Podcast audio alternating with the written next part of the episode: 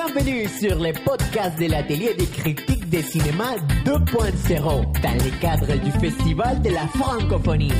À vos casques. Bonjour à tous, je m'appelle Hélène Olahuale Melendez. Je viens du nord-orient du Pérou, en particulier de Cajamarca. Je suis une étudiante qui aime la culture française et bon, aujourd'hui je vais vous parler du cinéma. C'est vrai, c'est le samedi 20 mars de 2021. Nous sommes en pleine pandémie, mais je pense que c'est une opportunité pour découvrir le plaisir du cinéma et des arts en général.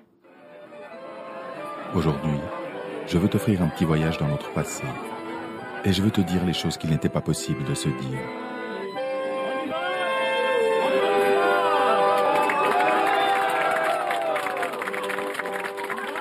Je veux te parler des choses qui concernent notre sexe. Je veux te parler d'amour et de sexualité aussi. De ma condition d'homme et de mon difficile rapport aux femmes. Et je veux tenter de mieux comprendre ta condition de femme et ton difficile rapport aux hommes. Une voix profonde et sonore jaillit des profondeurs, attirant aussitôt le spectateur par le ton calme et absolument franc avec lequel il commence cette confession, où il ne se présente pas seulement comme le porte-parole d'une singularité subjective, mais aussi d'un amour puissant, qui dépasse l'inconstance et la fugacité de l'éros, qui a franchi les frontières du temps et de l'espace, de la vie et de la mort. Dont Madame Reithauser rend hommage à un amour plus pur et profond, celui maternel, sur lequel le roman Gary affirma justement Avec l'amour maternel, la vie vous fait, à l'aube, une promesse qu'elle ne tient jamais. On revient toujours sur la tombe de sa mère, gueulé comme un chien abandonné. Jamais plus, jamais plus, jamais plus. Ainsi, le travelling optique se concentre sur un tableau pittoresque qui évoque l'objet de la dévotion fervente du réalisateur, sa grand-mère idéalisée, Caroline. Cette figure féminine qui a profondément marqué avec ses serres indélébiles sa vie psychique et son expérience sentimentale. Peut-être parce qu'il voit dans cette vieille femme, au sourire énigmatique, le reflet de sa propre existence, mortifiée par la recherche viscérale de l'identité. L'histoire repose sur une certaine symétrie que le réalisateur a volontairement choisie pour recréer sur le silver screen le lien particulier qu'il partageait avec sa grand-mère. Grâce à ses choix de montage, on peut observer une disposition symétrique entre cette femme courageuse, au caractère fort, et ces jeunes bourgeois, qu'à première vue semblent être des individus diamétralement opposés, mais dont l'existence font marquée par les mêmes problématiques existentielles.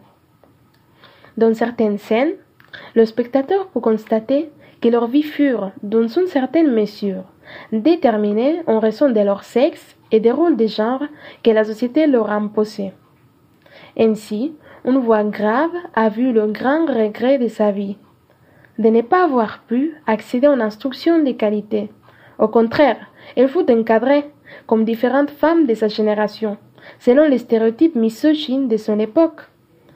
Des vieilles photographies d'une famille austère des années 1400 apparaissent sur l'écran, tandis que Caroline révèle les perspectives sexistes de ses parents. Je vais faire quoi? Non, non, lui mettre des idées comme ça en tête, il n'y a rien à faire. Quoi, qu'après ça, elle voudra faire la fête Alors après, j'ai voulu prendre de son piano. Mon père a dit, il n'y a rien à faire. Les femmes qui font du piano, elles font plus le ménage. Les femmes qui lisent, elles ne font plus le ménage. Il interdisait de lire Oh, c'est sûr. Parce qu'il disait que c'est des paresseuses. Ils font rien. À différence d'elle, Redhauser a reçu une éducation prestigieuse et les bénéfices que la bourgeoisie réserve au sexe masculin. Contrairement à toi, je grandis en enfant choyé, dans la bulle dorée de la bourgeoisie genevoise, avec tous les privilèges réservés aux garçons.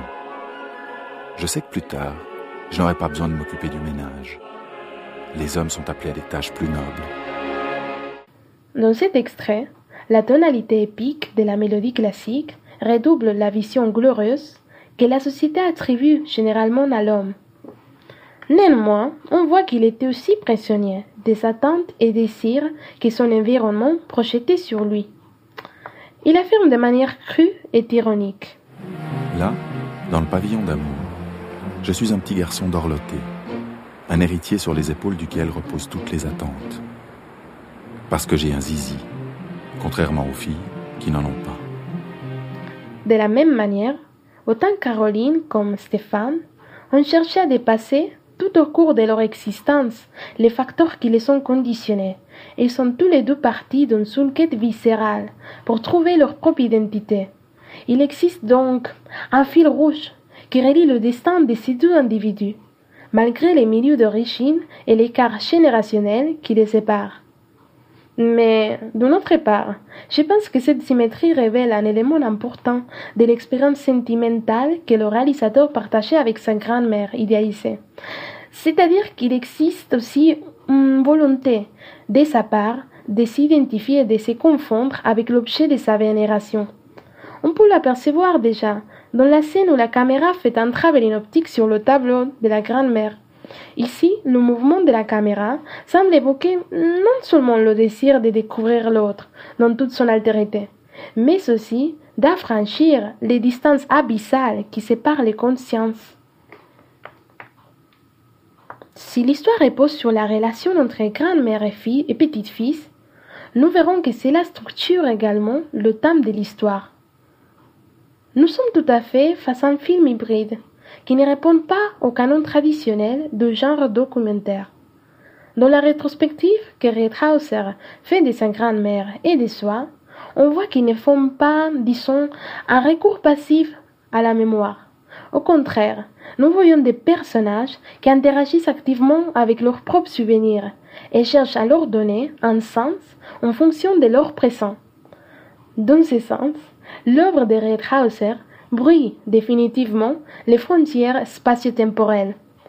Le réalisateur juxtapose les différentes voies narratives aux vidéos familiaux, où la technique du grain film reflète à la manière de Gus Van Sant dans My Own Private Idaho la perception éternellement changeante des individus sur un passé qu'ils sont déjà dépassés et qu'ils ont tendance à déformer en fonction des réflexions qu'ils portent sur leur action, motivation et désirs passés. La cinématographie devient ainsi chez Redhauser une alchimie de substances dans laquelle le passé et le présent se mélangent indistinctement.